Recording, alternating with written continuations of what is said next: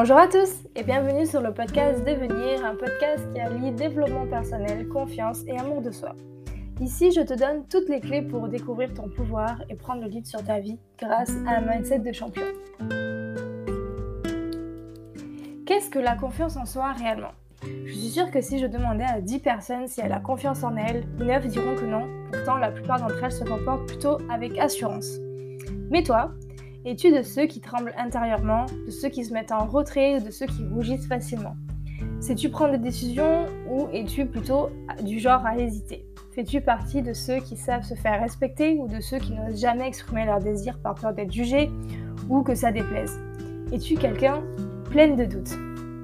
Es-tu à l'aise dans ton couple, dans ta vie de famille ou paniqué à l'idée d'un échec professionnel ou es-tu plutôt du style success woman ou success man mais se dit incapable d'être aimé?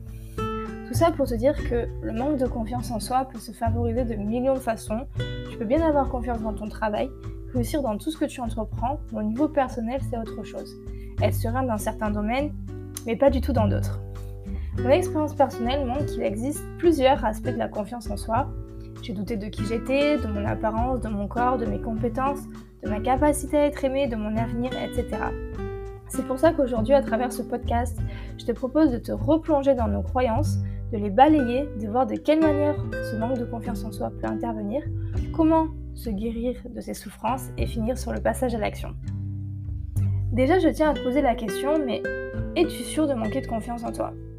Qu'est-ce qu'une personne qui manque de confiance en elle? Comment remarque-t-on une personne qui a l'air en confiance? Physiquement, ça va être une personne assez grande, belle, séduisante, athlétique peut-être, bien habillée, riche parce qu'elle a réussi. Tout le monde veut la connaître, tout le monde veut travailler avec elle parce qu'elle est compétente. Une personne qui sait plutôt où elle va, qui sait prendre des décisions. Quelqu'un qui dégage quelque chose de spécial. Quand elle vous regarde, elle plante ses yeux dans les tiens, sait affronter toute situation, ne craint rien ni personne, à l'aise dans les relations, toujours quelque chose d'intéressant à dire, peut-être qu'il possède une belle maison, une super femme ou un super homme, etc. A l'inverse, une personne qui manque de confiance en elle. Là, on va retrouver plutôt une personne renfermée, mal habillée, toujours en retrait, avec un regard fuyant, les mains moites, mal à l'aise en public, employée à un poste en dessous de ses compétences, qui rend toujours service, assez discret, etc. J'imagine que tu es assez d'accord avec ce que je te dis. Eh bien, pas moi. Beaucoup trop de croyances entourent la confiance en soi et plus on en manque, plus on l'idéalise. Quand on éprouve des difficultés devant un choix, on se dit que les autres ne font pas face aux doutes comme tout le monde. C'est évident, les autres ne font pas face aux doutes et savent décider facilement. Eux sont à l'aise et n'ont jamais peur. Et d'ailleurs, c'est une conviction, mais les autres ont toujours une vie plus facile, ben oui. Mais tout le monde doute, sans exception. Seuls ceux pour qui les autres n'existent pas, seuls ceux qui ne se posent jamais de questions, mais tout le monde hésite avant de prendre une grande décision, tout le monde tremble devant la mise en jeu de ses compétences, tout le monde craint plus ou moins de ne pas être aimé, tout le monde a au moins une fois rencontré des échecs, fait des erreurs, a été trahi, a été rejeté, a vécu l'humiliation, etc. Et la confiance en soi n'est ni synonyme de beauté, de facilité, ni de succès, euh, de n'avoir aucune peur de tout ce que j'ai pu citer auparavant. Tu n'es pas le ou la seule à ressentir ce que tu ressens. Les autres éprouvent les mêmes émotions, vivent les mêmes peurs. Par contre, chacun a ses propres réactions face au stress, face aux hésitations, aux doutes, face à l'incertitude. On éprouve, tous de l'incertitude comme ça. Euh, ça peut en paralyser certains comme en stimuler d'autres. Comme devant un problème, certains vont se replier sur eux-mêmes alors que d'autres vont affronter le problème. Ce sont des choses que l'on ressent tous, tout le monde, de manière normale. Est-ce que c'est un rapport direct avec la confiance en soi? Non, je dirais juste des réactions humaines normales. Alors, que nomme-t-on réellement manque de confiance en soi? Une personne confiante va regarder dans les yeux, le non confiant fuit le contact, le confiant fait face aux autres tête haute, le non confiant va plutôt baisser la tête, l'évitement du regard, la tête baissée, chez les singes on appelle ça de la soumission. Mais chez les humains, on nomme ça un manque de confiance en soi. Je voudrais rapidement m'arrêter sur le comportement chez les singes qui sont clairement nous. Les animaux ont tendance à créer une sorte de hiérarchie. Les singes, les félins, les chevaux, les chiens peuvent rencontrer un de ces congénères quelques années après, ils continueront de respecter cette hiérarchie établie. Et ce respect-là de la hiérarchie a une fonction de régulation sociale.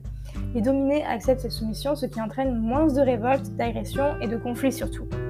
Mais dans la société humaine à visée démocratique, il serait quand même temps de réfléchir à notre fonctionnement social face à la domination et la soumission, que ce soit socialement ou dans notre famille, au sein d'une entreprise, à l'école. Je te le demande, qui dans notre histoire personnelle aurait pu avoir un intérêt à conserver une position de dominant à notre égard? La soumission entraîne des conséquences physiques, psychiques et des, hum, comportements que nous interprétons comme des preuves de manque de confiance en nous. Et des chercheurs ont montré que le métabolisme des singes s'adapte à leur position dans la hiérarchie. L'agressivité et la soumission sont régulées par les hormones. Mais chez les humains, bah c'est pareil. Nous nous adressons à une personne que nous considérons d'un statut social supérieur, alors notre tension, notre tension, notre tension artérielle s'accélère, notre cerveau se met en mode danger. Si tu as tendance à trembler, c'est juste ton système nerveux qui s'emballe. Tu ressens une certaine oppression, une accélération cardiaque, de la sueur, l'estomac qui serre. Ne conclue pas de suite que tu manques de confiance en toi. Ce que tu ressens à ce moment-là, ce n'est ni plus ni moins que du stress parce que ton corps réagit à la situation. Une perte de moyens, une perte de mémoire, perte de ses mots, euh, ce sont des manifestations d'adaptation. Ton cerveau perçoit un danger, donc il t'empêche de t'exposer. C'est un phénomène inconscient et automatique.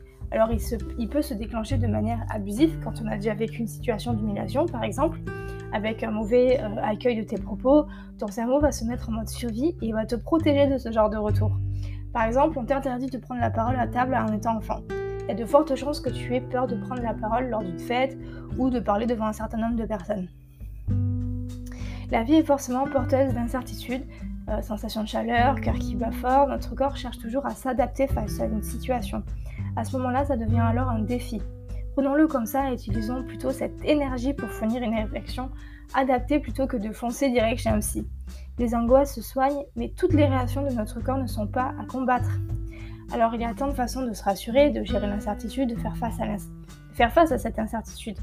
Apprenons plutôt à accepter en nous un manque de confiance en soi sain et utile plutôt que de l'utiliser afin d'effacer en nous, mais autour de nous aussi, toute source de peur ou d'insécurité. La confiance permet de tolérer en soi une certaine dose de peur et d'insécurité, justement. Un vrai confiant n'a pas besoin de séduire ou euh, de réussir, il n'a pas besoin de tout savoir, il n'a pas besoin de soumettre l'autre, de savoir quoi dire ou d'avoir raison. Dans toutes, ces dans toutes ces croyances sur euh, la confiance en soi, une personne qui a confiance en elle, qu'elle sache ou non, elle n'hésite pas. Elle répond assez vite, elle est assez sûre d'elle, elle possède un avis tranché, parfois certains vont avoir un peu réponse à tout. Mais est-ce vraiment des marques de confiance en soi? Et surtout, sont-elles synonymes de succès dans la vie? Franchement, c'est pas sûr. Être trop sûr de soi peut aussi avoir des conséquences, des déconvenues. Même si la plupart d'entre nous pourraient dire que la confiance en soi et une assurance du succès, on a tous déjà vu des enfants ou même des adultes échouer lors d'une compétition, un examen ou peu importe avec ce commentaire-là. Il a été trop sûr de lui, t'as été trop confiant. Oui, je te l'accorde, une abondance de confiance peut nuire et la confiance peut amener à foncer tête baissée et là, bim, tu te manges un mur parce que tu étais trop omnibulé à te poser aucune question. Tandis qu'en face, le manque de confiance est la réaction appropriée face à une, situation puisqu'elle permet d'apprendre. Réfléchir, c'est douter, chercher plutôt que de savoir. Est-ce que tu te souviens de ton camarade de classe, le gamin à lunettes, celui qui cherche toujours à comprendre, qui sait plus, euh, plus de choses que les autres? L'intello. Et c'est aussi le moins sûr de lui. Si le sensible, le surdoué, le précoce, le plus introverti, le plus attentif à ce qui se passe autour de lui, et le plus timide, le caïd ou le rebelle, je ne sais pas si euh, on lit encore ce mot là en 2021, caïd, lui qui refuse un peu de douter, il fait quoi? Ben, Il cogne en général. Alors clairement, la confiance en soi est en partie liée avec la conscience. On pourrait même dire que plus il y a de conscience, moins il y a de confiance en soi. Quand on ne voit aucune option, que l'on est sûr du, chemin sur lequel on va, on avance sans se poser de questions. Alors que quand on aperçoit une alternative, ben on hésite un peu. Face à 4, 6, 10 chemins, on est un peu moins sûr, euh, un peu moins certain de faire le bon choix. Et quand on ne connaît pas tous les tenants et les aboutissants, ça peut paraître facile à résoudre. Quand on envisage sa, quand on envisage sa réelle complexité, on est un peu moins sûr de soi. Alors évidemment, il y a un juste milieu. Le défaut de confiance peut être paralysant. Quand plus euh, un mot ne peut euh, sortir de notre bouche, bah, le talent il est loin. Dans ce cas, il est important de se souvenir que la crainte de ne pas réussir est plus un atout que le doute et une preuve de conscience vaste. que la peur de se tromper est une manifestation d'intelligence et que cette peur de se tromper témoigne de notre solidité. Je voulais finir ce podcast sur la confiance en soi en abordant la paralysie que tu peux te créer. Lorsque tu te dis, je suis sûre que je vais être rejetée. Non, je n'ai pas essayé, mais je suis sûre ou certaine que euh, je ne vais pas y arriver ou ce n'est pas pour moi. Je suis sûre que euh, tu as déjà prononcé ce genre de phrase. Quand cette peur prend le dessus, alors la raison ne peut plus rien. Pourtant, toute expérience ne t'enseigne jamais l'échec. Tout ça n'est qu'une pure fiction, tu n'as aucune preuve de tout ce que tu viens de dire, mais tu le crois quand même. Et là, tu crées toi-même une réalité.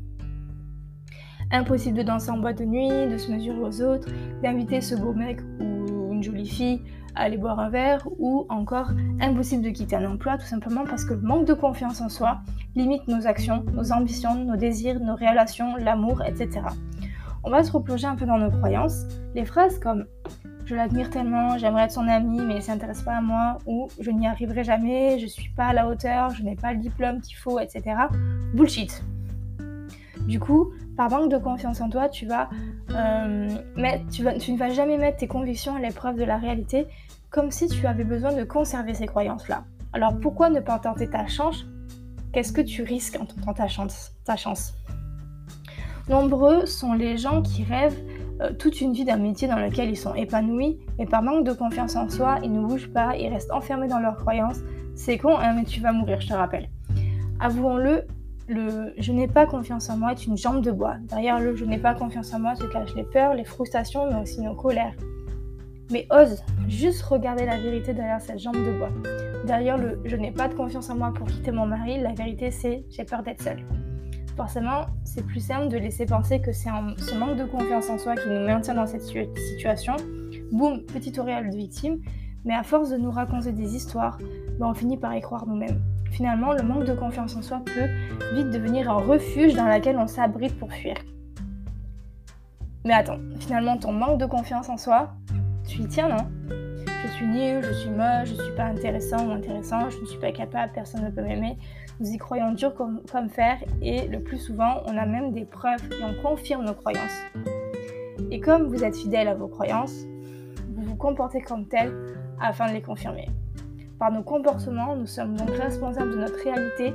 Je sais, c'est pas toujours simple de modifier ses comportements et de remettre en cause nos croyances et de reprendre confiance en soi. Forcément, tu te doutes bien, derrière ce manque d'assurance se cachent tes blessures mais je vais pas en parler aujourd'hui. Je trouve ce podcast déjà assez long, du coup je ferai une partie 2 pour enchaîner sur nos blessures qui entraînent ce manque de confiance en soi. N'hésite pas à me dire si ce podcast t'a plu, à me donner ton avis là-dessus aussi, c'est important pour moi. Puis j'adore échanger. Sur ce, je te dis à la semaine prochaine. Prends soin de toi. Bye.